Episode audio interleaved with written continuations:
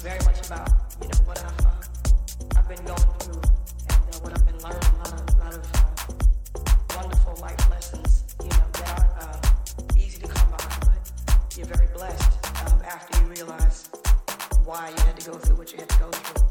Um, it's just very important that you really listen to the words